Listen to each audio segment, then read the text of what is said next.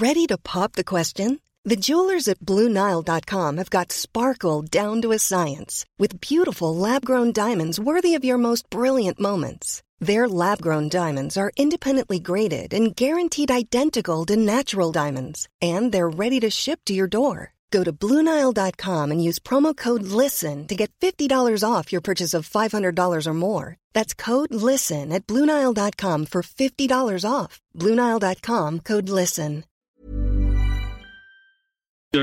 Les recordamos que nos pueden escuchar en nuestra página de internet heraldodemexico.com.mx.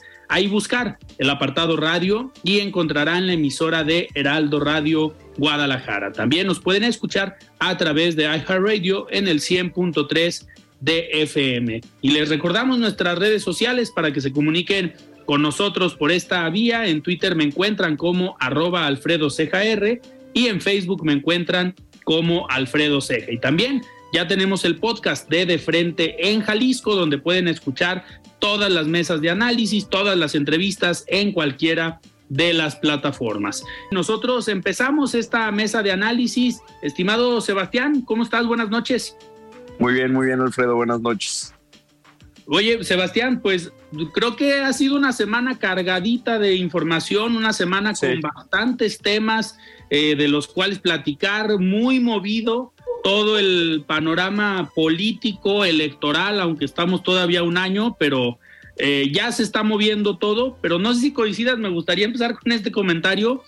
Pues una semana más en, las que, en la que el Frente Amplio por México está dominando la agenda pública con estos foros, con el tema de las firmas, que ahorita lo vamos a analizar, pero una semana más donde parece que le ganan la agenda a las corcholatas. No sé si es lo mismo.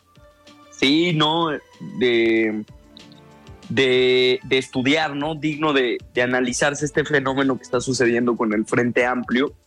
Yo creo que uno, eh, los personajes que, que, participan dentro del Frente Amplio, o bueno, los que quedan, eh, últimamente han llamado más la atención que las corcholatas por la personalidad que tienen y por lo que representan. El proceso de las corcholatas, me refiero al, al proceso interno de campañas adelantadas, a mi gusto totalmente ilegales, que están haciendo tanto de un lado como del otro.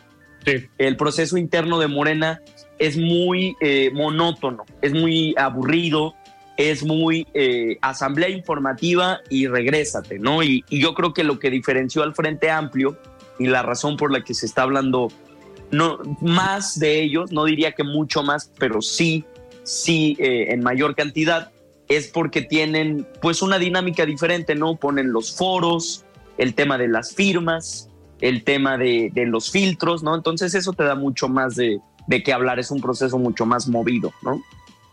Claro, te da para estar informando todos los días, para estar platicando algo nuevo en cuanto a información y que al final para el análisis, para nosotros los medios de comunicación, pues eso es lo que nos da el sentido de estar informando, el tener algo novedoso, el tener algo que informar, no nada más eh, decir, pues hoy el eh, personaje tal estuvo en Chilpancingo, hoy el personaje tal estuvo en Iztapalapa o donde hayan estado eh, los personajes de cualquiera de los dos lados, sino que hace más atractivo, como comentas, pues estos procesos que ya empezaron el día de ayer, estos foros, pero me gustaría que nos fuéramos por orden.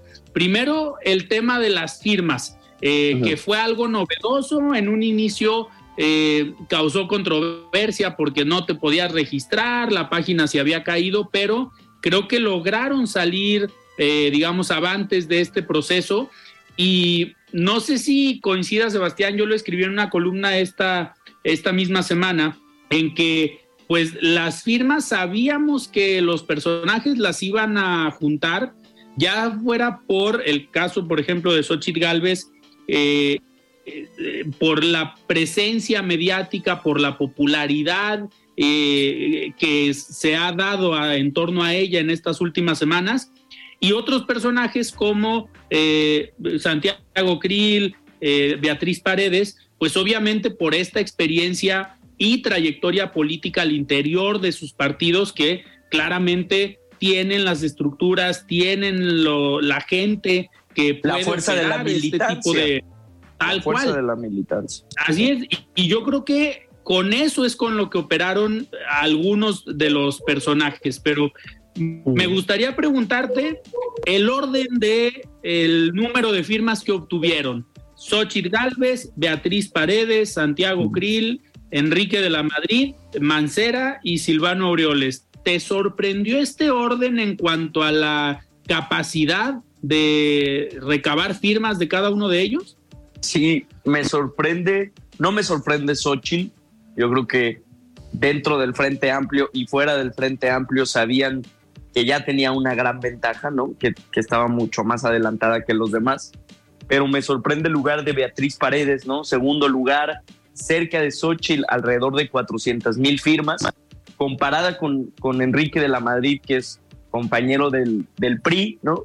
Es muchísima la, la diferencia. Yo pensaba, o bueno, si, nos fuéramos por el lado de las encuestas, está mucho mejor posicionado Santiago Krill que cualquiera de los dos priistas, lo que me sigue sorprendiendo, porque Santiago Krill tiene eh, el carisma o la gracia de, de una papa hervida, o sea, de verdad es muy, muy, este, muy poco carismático, muy poco atractivo el proyecto político que presenta Santiago Krill, a diferencia de sus otros tres compañeros que, que han sabido jugar un poco mejor. Sorprende Beatriz, yo pensé que ella podría ser la cuarta eliminada, ¿no? Porque de, este, de estos cuatro que quedan en una semana van a, van a quedar tres pero al parecer todo parece apuntar que está entre uno de los dos hombres, ¿no? Los que van a sufrir este, pues este recorte, ¿no? Para pasar a la siguiente etapa.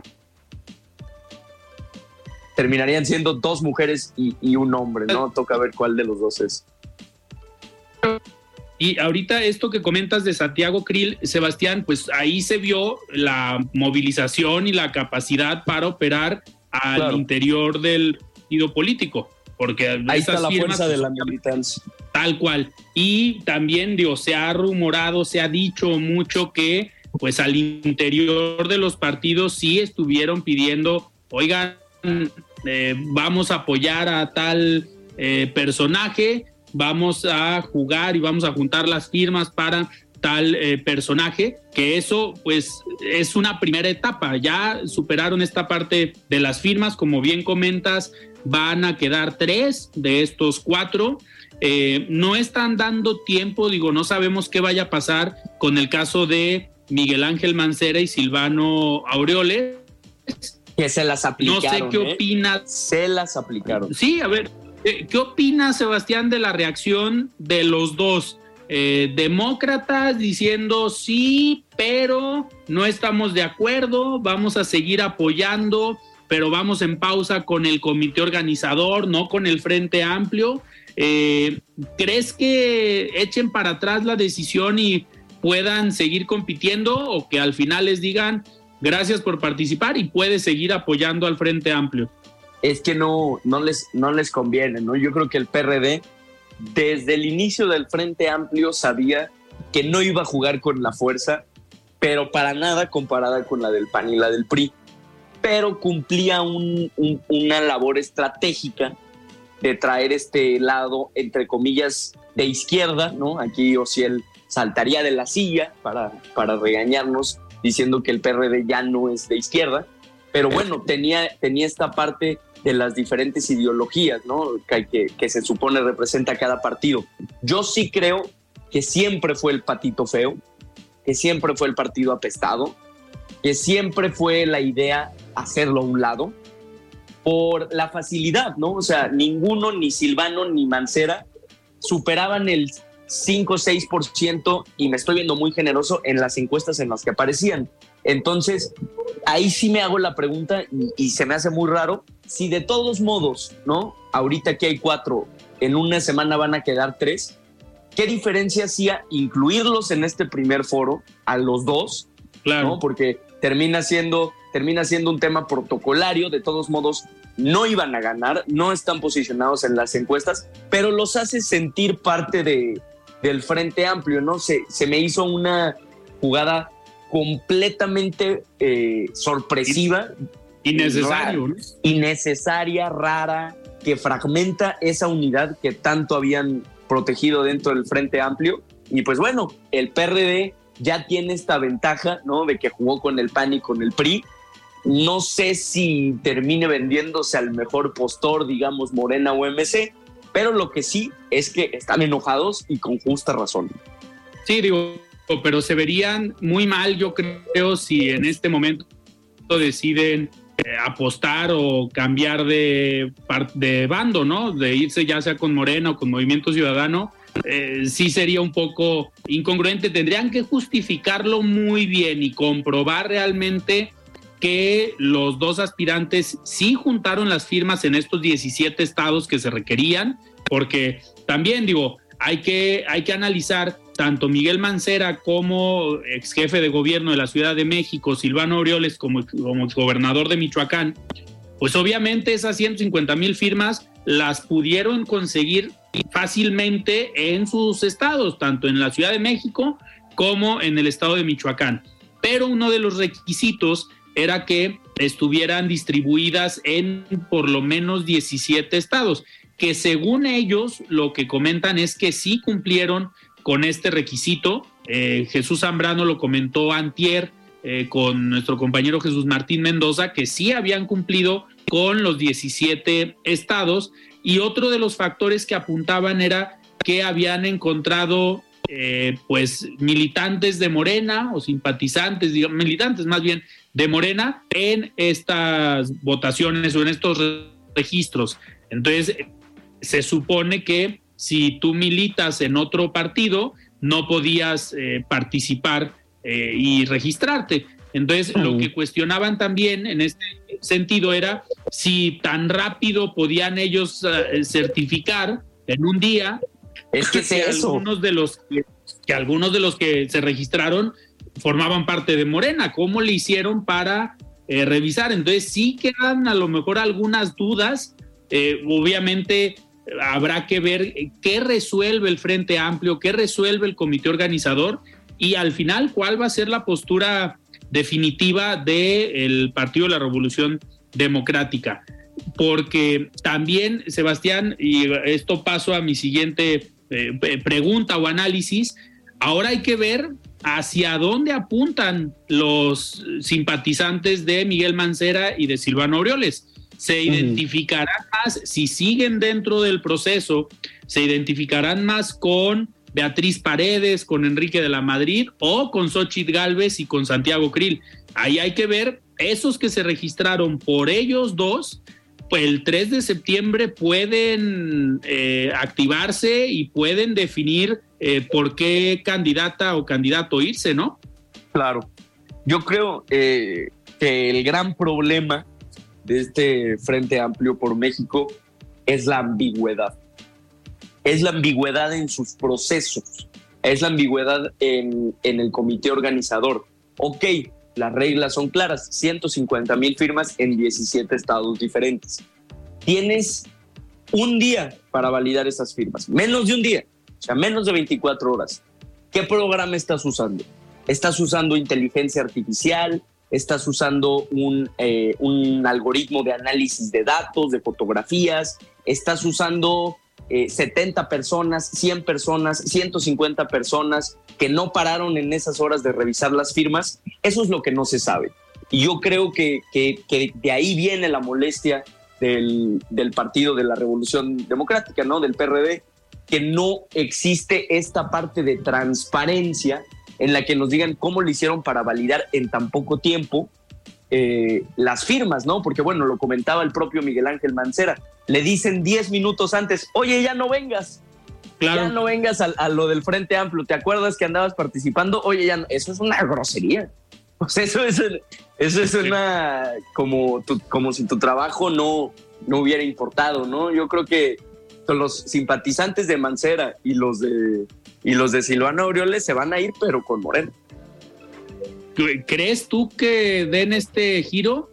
No, pues al final digo, si siguen en el frente, ahorita ellos tienen una posición como partido. En las negociaciones para las diputaciones, pues van a tener poco juego, pero van a tener juego.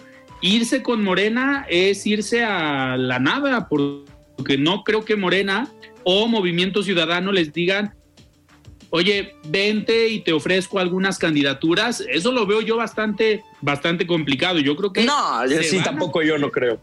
No se van a quedar en el frente, eh, pues negociando lo poco que puedan eh, negociar, pero al final, ahorita en esta etapa del proceso eh, de la recolección de, firmas y de los en las próximas semanas esta elección de quién va a ganar de estos cuatro aspirantes, ahí es donde creo que pueden operar eh, interesante porque todas las firmas que tenían Mancera y eh, Silvano Aureoles, yo vería una mayor posibilidad para que se fueran del lado de Beatriz Paredes, ¿no? Por el mismo pues, perfil de Beatriz, por la misma trayectoria.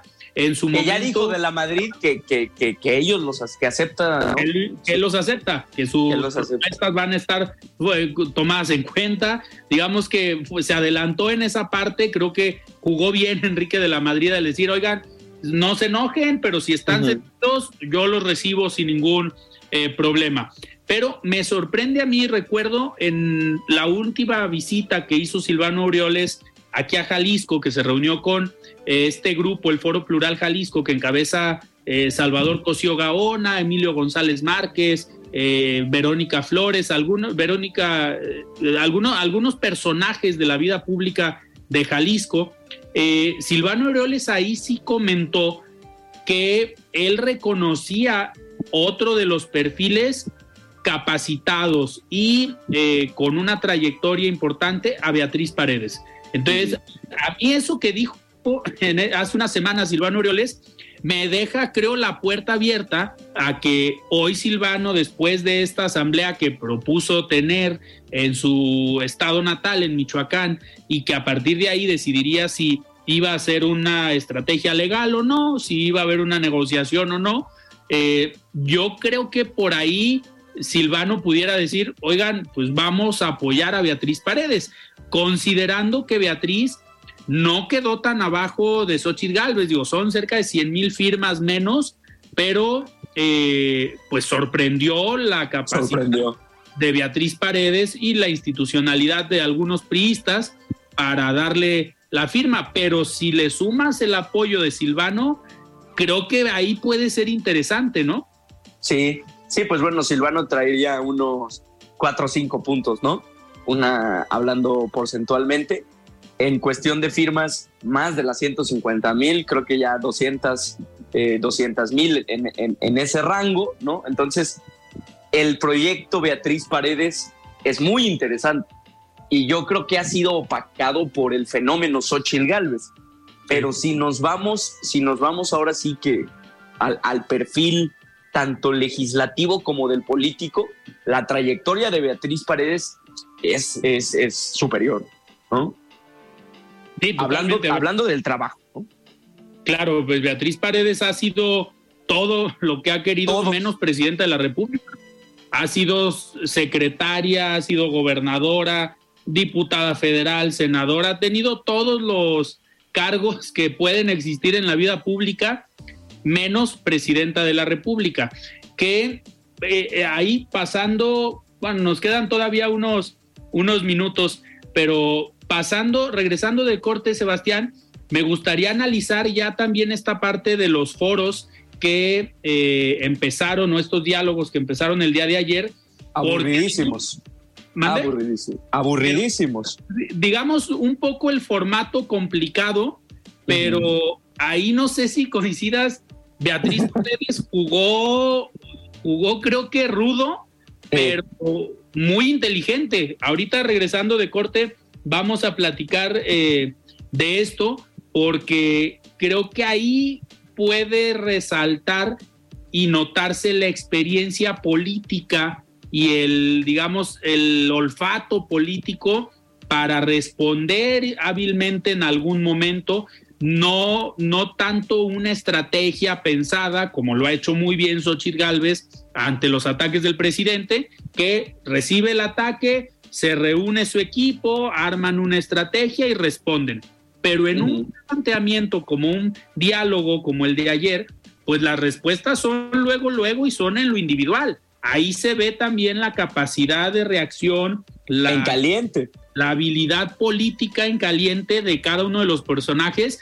Y creo que ayer se notó un poco más la preparación de Beatriz Paredes y también de Enrique de la Madrid, que es un tipo muy articulado, eh, pues que habla bien, que tiene el conocimiento, que tiene esta eh, capacidad eh, para hablar de manera muy, muy fluida, utilizando conceptos técnicos, digamos, propuestas interesantes, pero Beatriz Paredes jugó también ahí la parte, la parte política, que ahorita regresando de corte vamos a profundizar en esto, Sebastián, pero antes de irnos a un corte, les queremos recordar que siguen los operativos aleatorios en diversas zonas de la zona metropolitana de Guadalajara para revisar que se cumpla con la verificación vehicular de las placas correspondientes. Si recibe una infracción durante los operativos, el automovilista tiene 30 días para llevar el coche al taller para reparación, se saca cita para la verificación vehicular y de aprobarse se condona la multa. El costo de la verificación vehicular es de en Jalisco es de 500 pesos y en caso de que no pase la verificación, el automovilista tiene otros 30 días para llevar de nuevo el coche al taller y aprobar en la emisión de contaminantes. Dependiendo de la forma de pago, se solicita cita, el plazo podría bajar a 27 días. Tras llevar el coche al taller, se recomienda esperar una semana para ir a verificar, así la unidad puede depurar todo el contaminante añejo y tener más posibilidades de pasar la prueba. Los automóviles a los que les corresponde verificar en este mes de agosto es la terminación de placas 6 hasta el 31 de este mes y la terminación 7 en este mes de agosto y el mes de septiembre. Muy bien, pues nosotros vamos a un corte y regresamos. Siga con Alfredo Ceja y su análisis de frente en Jalisco por el Heraldo Radio. David Colmenares, auditor superior de la Federación en el Heraldo Radio. Durante la cuadragésima segunda Asamblea General de la Organización Centroamericana y del Caribe de Entidades Fiscalizadoras Superiores, realizada en Panamá, se compartieron experiencias y buenas prácticas de fiscalización en los países participantes. Belice, Costa Rica, Cuba, El Salvador, Guatemala, Honduras, México, Nicaragua, Panamá, Puerto Rico y República Dominicana discutieron como primer tema relevante el de las estrategias anticorrupción. León. Otro de los temas de trabajo fue el relacionado con el medio ambiente en la región. Este análisis tuvo como primer insumo el informe de la CEPAL titulado Cambio Climático en Centroamérica, en el que se puntualizan los riesgos que enfrentará la región ante dicho fenómeno, los compromisos adquiridos por los participantes quedaron plasmados en el instrumento que se conocerá como la Declaración de Panamá. Este documento consta de siete puntos declarativos y ocho compromisos, todos relacionados con la materia ambiental. Además, se acordó impulsar las Contralorías Ambientales para medir la eficacia de las acciones contra el cambio climático, identificar áreas de mejora en materia de protección y conservación de los recursos naturales y proporcionar recomendaciones para una gestión ambiental más efectiva y eficiente. También se decidió crear una comisión que apoya el fortalecimiento de la gestión ambiental y que coayude al desarrollo de herramientas, capacidades e intercambio de buenas prácticas para el desarrollo de auditorías ambientales. En suma, quedó claro el compromiso de todas las entidades superiores de fiscalización de fortalecer las capacidades institucionales y humanas relacionadas con las auditorías ambientales, impulsar el estudio de los temas ambientales e involucrar a múltiples sectores de la sociedad, privado, academia y sociedad civil para la implementación de políticas públicas en la materia. La Auditoría Superior de la Federación por Compromiso y Convicción redoblará esfuerzos en todos y cada uno de estos importantes desafíos. 100.3 FM, El Heraldo Radio Jalisco. Mesa de análisis de frente en Jalisco con Alfredo Ceja.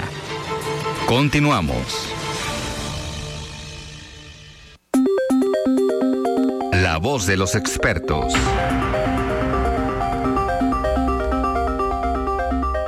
Hola Alfredo, ¿qué tal? Muy buenas noches a ti y a todos tus radioescuchas de Frente Jalisco en Heraldo Radio.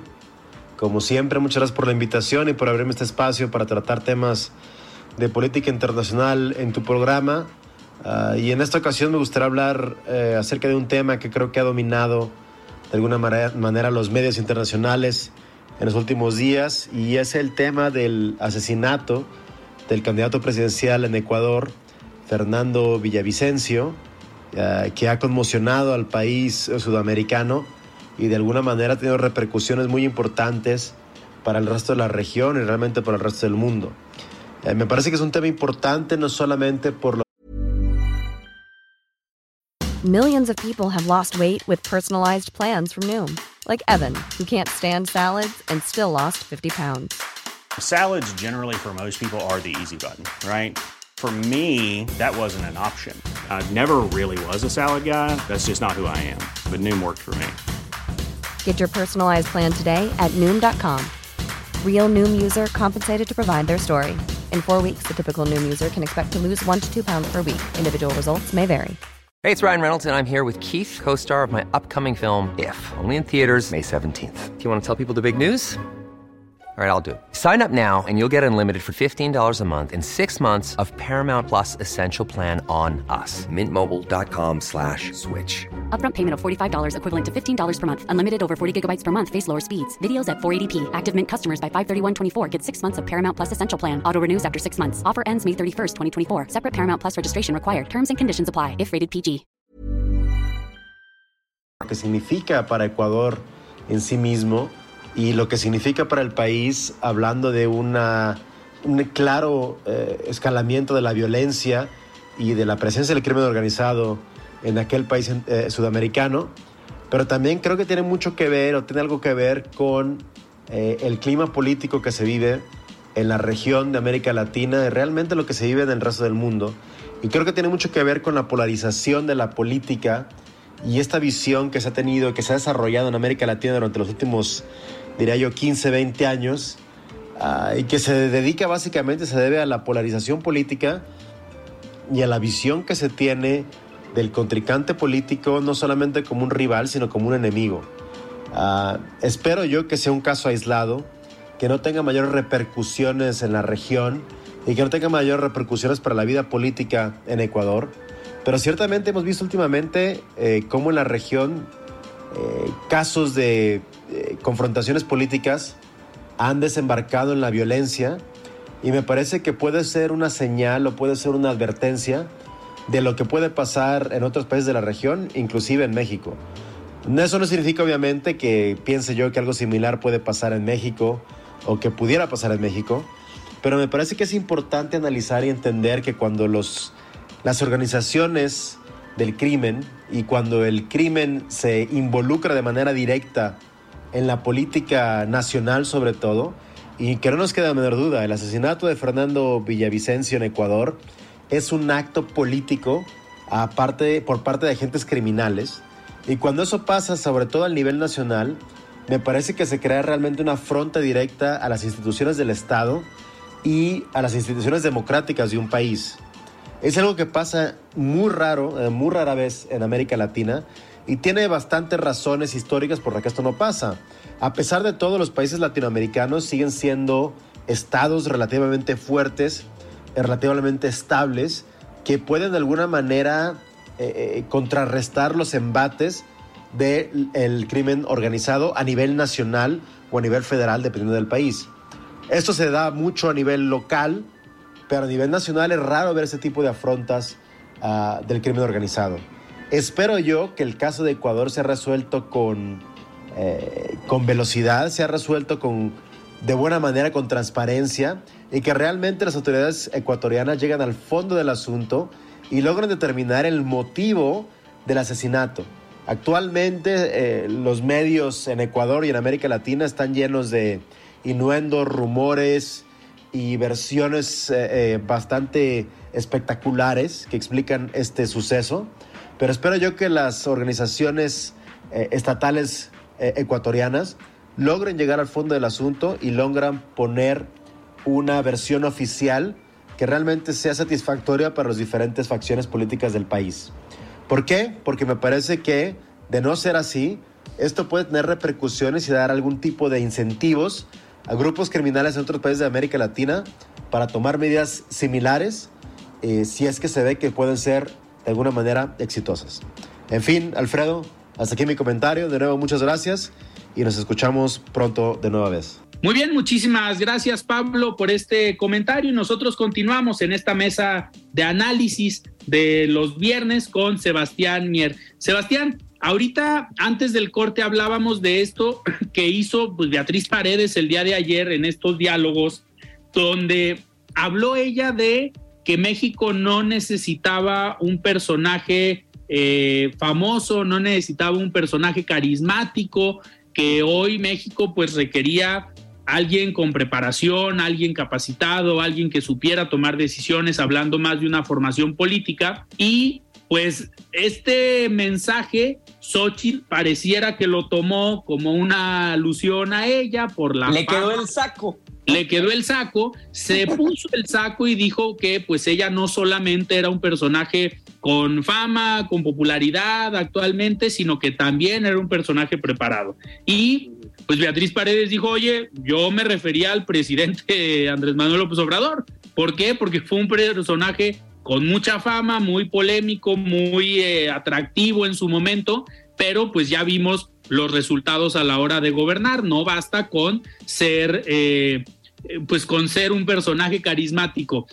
Este tipo de mensajes de Beatriz, pues ahí se nota un poquito la experiencia política, ¿no? El colmillo, sin duda.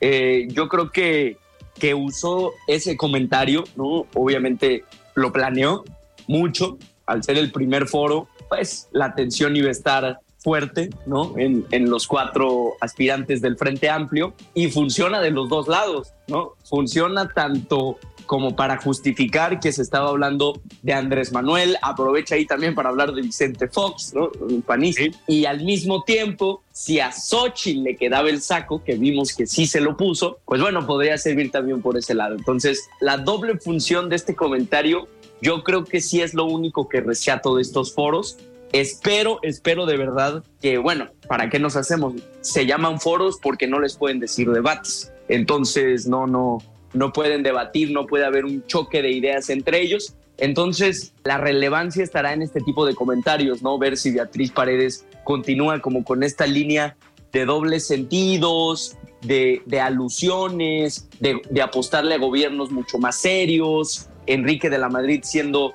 este arquetipo del político bien hecho, trabajador, ¿no? Eh, de un hombre que ha trabajado todo el tiempo en el gobierno, que sigue hasta la fecha siendo muy atractivo como, como proyecto político, pero al mismo tiempo se necesita esta parte de confrontación. Si en un foro, si en un debate, si no hay un choque de ideas, como lo dije, ¿no? aburridos, ¿no? Terminan siendo aburridos porque es el speech que tiene cada quien, el tiempo que le dan cada quien y adiós, ¿no? Entonces, hay que aprovechar estos foros. Yo creo que sin duda alguna e, este, este primer foro coloca a Beatriz Paredes, me atrevería a hacer una apuesta entre los tres finalistas. Yo pensé que iba a ser la cuarta eliminada. Con el número de firmas y con, la y con las respuestas que está teniendo, yo la pondría en los últimos tres. Y pues ahora el siguiente programa vemos ahora quién cepillaron, ¿no? Que tienen que cepillar que tienen que, cepillar a uno. Y aparte, hablando de esta, digamos, de este resultado, de quién salga y quiénes continúen, también de eso va a depender, pues, qué haga Morena el 6 de septiembre, a quién decidan, que a pesar de que ellos digan que va a haber una encuesta, pues, pues ya sabemos que la encuesta pues, la van a decidir en Palacio Nacional y que el, el personaje o la personaje que decida el presidente es quien va a encabezar a los comités de defensa de la cuarta transformación. Sebastián, no sé, ahorita pasamos al tema de MC que también está interesante lo que van a lo que están teniendo eh, en estos momentos esta famosa reunión eh, entre los liderazgos de Movimiento Ciudadano, pero lo, no sé si coincidas que si queda Xochitl Galvez como candidata del Frente Amplio por México, como líder del Frente Amplio por México, yo no creo que Morena vaya a decidir poner a Claudia Sheinbaum, porque una competencia, un debate mujer-mujer igual, igual, yo creo que Xochitl Galvez sí pondría en aprietos a Claudia Sheinbaum, ¿no crees? Sí, mujer contra mujer, o sea, sería una cosa histórica, ¿no? En el país ya estamos hablando, hace 10 años, hace dos elecciones, ¿no? Federales, era inaudito, ¿no? Tener una candidata mujer. Y la realidad es que las candidatas que ha tenido México por la presidencia, ninguna figuraba tanto como ahora. O sea, no se ve una posibilidad tan tangible de tener una presidenta mujer como ahora. Estamos en, en una etapa en la que sí vemos un cambio tanto en la política como en los mismos partidos, ¿no? Que han decidido, pues, aliarse en vez de, en vez de, desaparecer. Yo creo que las cosas se van a poner buenas en el momento que Morena decida, pero Morena viene tres días después que el Frente Amplio. Entonces, los primeros que van a decidir van a ser el Frente Amplio. Intuyo que será Xochitl, ¿no? Aunque probablemente pueda haber alguna sorpresa, aunque lo dudo mucho. Y, por un lado, estaría mejor el careo, como lo dices, ¿no? Hasta las encuestas lo, lo reflejan. Cuando tú pones a Marcelo contra Xochitl, sale mejor calificado Marcelo. Entonces, ahí la importancia de tener un Marcelo, de tener un hombre eh, de, Estado, de gobierno, un personaje interesante, alguien que se ha metido a las redes sociales, yo creo que un poco de más, pero se ha metido a las redes sociales, está en la conversación pública, hace propuestas, aunque es ilegal hacer propuestas en esta etapa de la, de la no-no pre-campaña, pero ahí está. Entonces, Depende mucho de lo que haga el frente para que ponga Morena, pero yo sigo preocupado, consternado por la ambigüedad de Movimiento Ciudadano. Cada vez creo más el discurso, cada vez con evidencias sostengo mis opiniones de que Movimiento Ciudadano con esta ambivalencia le está haciendo el juego sucio a Morena. Está jugando a no jugar y eso es, es jugar a no jugar ahorita en estas etapas es, es complicado. Claro.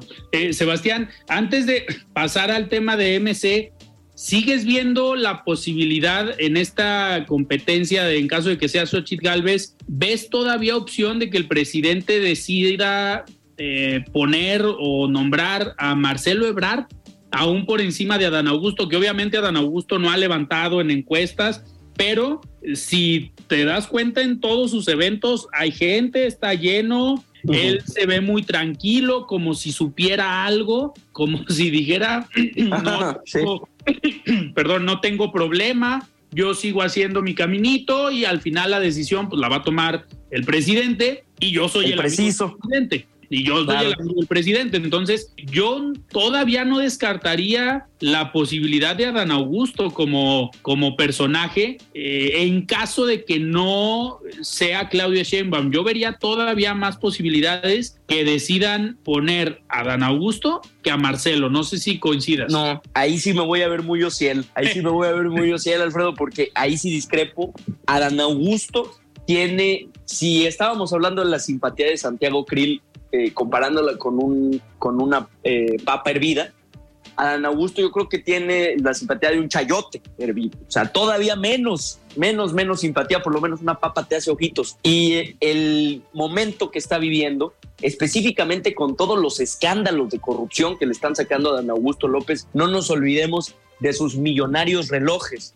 No nos olvidemos del escándalo en su, en su círculo íntimo con su hermana, con, el, con, con gobernadores, con cómo deja el Estado, con cómo deja Secretaría de Gobernación. Son muchas, muchas, muchas, muchas cosas, muchos escándalos que no ha sabido responder, uno, y dos, que no tienen Claudia y Marcelo. Entonces eso, eso también le jugaría a favor y tendría que ser considerado en el momento eh, o en el supuesto momento que se llegara a tomar la decisión. Pues bueno, quién tiene más escándalos, quién tiene menos escándalos, quién ha sabido mejor eh, hablar con la prensa. Ahí sí se las doy a Marcelo y a Claudio. Ok, pues vamos a, vamos a no ver. Sé cómo veas, no sé cómo veas, porque ninguno de, ni Marcelo ni Claudia tiene relojes de un millón de pesos, ¿eh?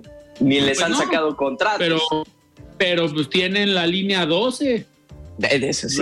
También, a lo mejor no tendrán relojes ni propiedades, pero tienen la línea 12, que es un tema eh, polémico, donde hubo vidas de por medio, que son ya sus sea muertos. por la sus muertos. ya sea por la mala construcción, por el mal mantenimiento, por lo que haya sido, pero ahí están eh, metidos tanto Claudia Sheinbaum, Marcelo Ebrard y también Miguel Ángel Mancera, que no, que en su periodo, pues ahí estuvo, ahí estuvo en medio también, digo. Y Mario Delgado y también. Mario Delgado como secretario de finanzas de Marcelo. A él le Claro. tocó todo el tema, pues, financiero y económico de la construcción de la línea, de la línea 12. Sebastián, a ver, pasando a MC, eh, están teniendo esta reunión eh, entre el gobernador de Jalisco, Dante Delgado, la senadora Verónica Delgadillo, el senador Clemente Castañeda, Luis Donaldo. Colosio, Samuel García, Pablo Lemus y Jorge Álvarez eh, Maínez. Se están reuniendo para ver si se pueden poner de acuerdo en Movimiento Ciudadano.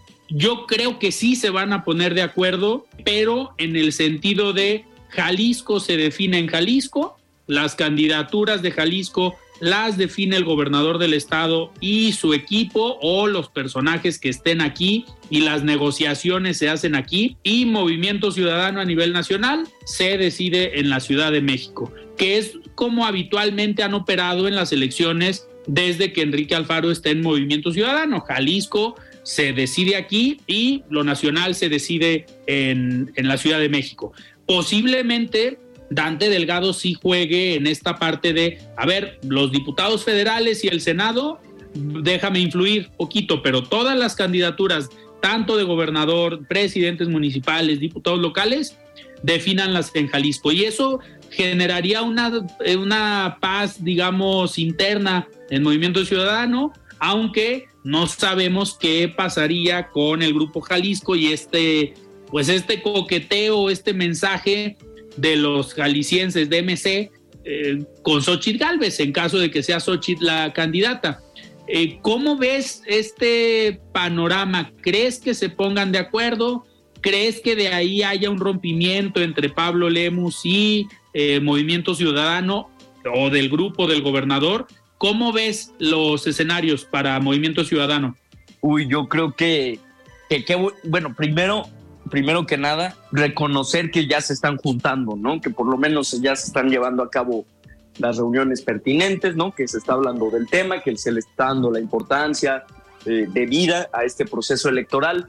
Eh, entiendo la postura de que todavía no empieza y, yo creo que celebro que Movimiento Ciudadano se haya mantenido al margen en ese aspecto. Eh, pues ahora sí que sorprende que se respete la ley electoral, ¿no? A dónde hemos llegado, pero esa es la realidad, ¿no? Se están respetando los tiempos.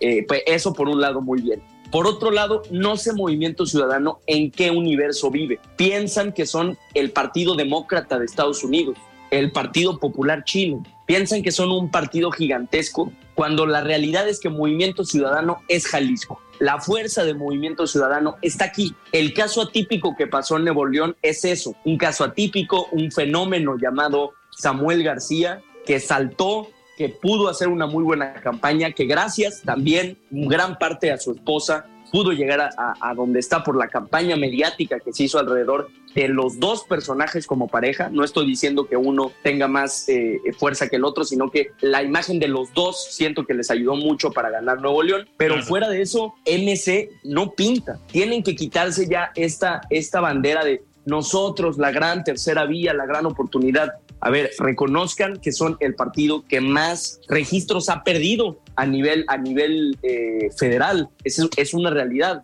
Movimiento Ciudadano es el partido que más registros ha perdido porque si te sales de Jalisco, la gente no vota eh, por el naranja. Quiero suponer que el furor de MC Jalisco los va a mantener en, en esta contienda porque todavía lo siguen teniendo y porque Alfaro y porque Lemus y porque Frangé son personajes, uno, que entienden esta nueva forma de hacer política, hasta uh -huh. ridícula a veces, estos ese bailecito ahí bailando con, con, una chamarra y con eso sí, lamentable el caso de, de Pablo Lemus bailando ahí, pero, pero entienden muy bien cómo se está llevando esta nueva política y la, y la, saben, y la saben hacer. Eh, pónganse de acuerdo, en, en conclusión, pónganse de acuerdo aquí en Jalisco que aquí está la fuerza, no dejen ir ese gran bastión que es Jalisco porque ahí está la fuerza. En el momento que se los arrebaten, MC vuelve a pasar de una posible tercera vía a cuarta, quinta o hasta perder el registro. Entonces, qué bueno que ya se están, se están poniendo de acuerdo, celebro, celebro esa parte. Acabas de decir algo clave, Sebastián, es pónganse de acuerdo y que no pierdan Jalisco, porque al final el escenario rumbo al 24 se viene interesante movimiento ciudadano porque ahí pudieran aprovechar tanto Morena el Partido Verde y el Partido del Trabajo con un buen candidato o candidata, o el mismo Frente Amplio por México con una buena candidata o con un buen candidato, podemos tener un escenario a tercios, como se vio en el 21 en las elecciones de diputados federales, que lo hemos dicho seguido aquí en el, aquí en el programa, donde Movimiento Ciudadano de los 20 distritos gana únicamente 7 distritos, Morena gana otros siete distritos en esta alianza con el Partido Verde y con el Partido del Trabajo. Y el Frente Amplio, en ese momento va por México, eh, gana seis distritos. Entonces, si ese escenario de alianzas y de grupos se repite en el 24, pero le sumamos el factor de una división en Movimiento Ciudadano, creo que pudiéramos estar eh, presenciando una elección bastante, bastante interesante sobre todo complicada para Movimiento Ciudadano. Sin eh, duda. Aquí en Jalisco yo creo que ya estamos hablando de una, de una elección a tercios y eso que no estamos eh, metiendo a la ecuación el, factor futuro y el factor hagamos, que sin duda alguna también tienen eh, una fuerza ahí buena, ¿no? Considerable. Sebastián, en, esta, pues en este escenario podemos ver que en el 24 se pudo una elección eh, a tercios, una elección que no sea fácil para Movimiento Ciudadano. Ojo, no estoy diciendo que el candidato tenga que ser Clemente Castañeda, tenga que ser Pablo Lemus, no, sino que la fractura que se pueda dar en M sea lo que haga competitivos a los otros dos eh, grupos, porque habrán de tomar decisiones quien salga un poco lastimado, que todo va a depender de la reunión que están que están teniendo. No sé, no sé si coincidas en este escenario, Sebastián.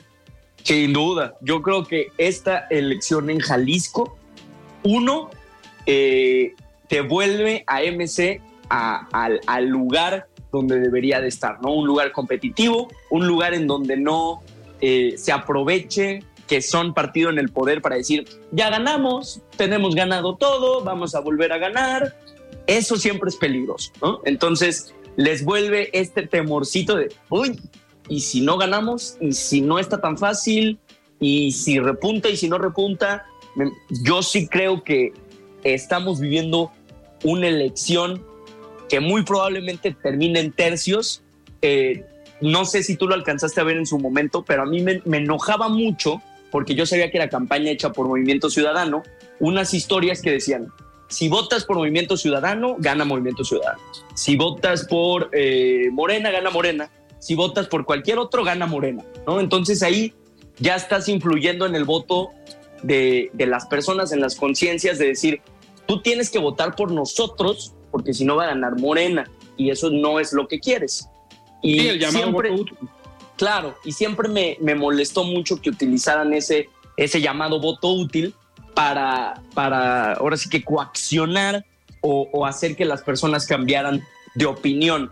¿Estamos contabilizando una elección de tres para la gobernatura? Sí, pero ahora también está el factor hagamos, está el factor futuro, que traen puntos interesantes y que hay que poner en la ecuación también y que hay que ponernos a platicar con ellos también, a ver de qué lado se van a ir, porque a quién le estarían bajando los puntos, ¿no? También. Sí, o de algún lado salen en una elección a tercios, en una elección pareja, esos puntos pueden definir hacia qué lado se va la elección. Claro, claro, y está bien posicionado Kumamoto. Trae buena fuerza, aunque sea aquí en la área metropolitana, en el, en el área, disculpe, en el área metropolitana de Guadalajara y no en, en, los municipios de Jalisco, eh, trae fuerza también. Entonces hay que, hay que meter a la ecuación a, a futuro.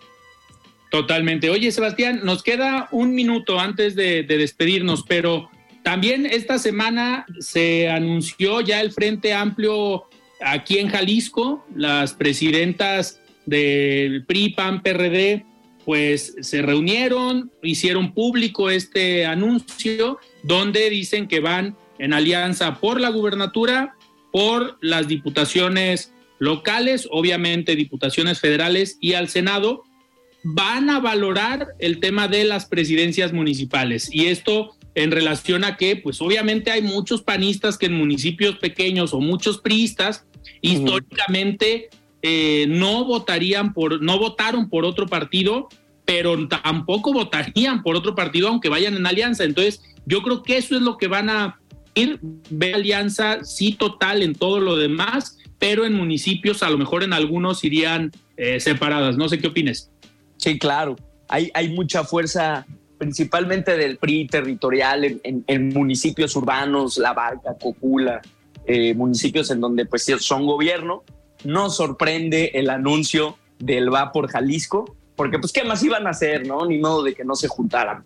Hay que seguir el ejemplo de lo que están haciendo arriba y, lo replican muy bien acá. Yo sí creo que, que la fuerza de esta coalición en Jalisco se tendrá que, se tendrá que medir en esos municipios, en, qué municipios van, en qué otros no van, y ahí ya nos daremos cuenta de, la fuerza que tiene el PRI o el PAN, otra vez lamentablemente descartando al PRD, pero pues la realidad es que cada vez pinta menos. Claro. Muy bien, Sebastián, pues se nos fue el tiempo. Muchísimas gracias. Otro viernes más aquí en De Frente en Jalisco. Gracias, gracias a, a, ti, Alfredo, a todo el equipo de De Frente. Nos escuchamos el siguiente viernes y buenas noches a todos los que nos escuchan. Muy bien, pues nosotros nos despedimos en esta mesa análisis de los viernes con Sebastián Mier. Yo soy Alfredo Ceja. Muy buenas noches. Alfredo Ceja los espera de lunes a viernes para que junto con los expertos y líderes de opinión analicen la noticia y a sus protagonistas. Esto fue De Frente en Jalisco. Planning for your next trip? Elevate your travel style with Quince. Quince has all the jet setting essentials you'll want for your next getaway, like European linen, premium luggage options, buttery soft Italian leather bags, and so much more. And is all priced at 50 to 80% less than similar brands. Plus, Quince only works with factories that use safe and ethical manufacturing practices. Pack your bags with high-quality essentials you'll be wearing for vacations to come with Quince. Go to quince.com slash pack for free shipping and 365-day returns.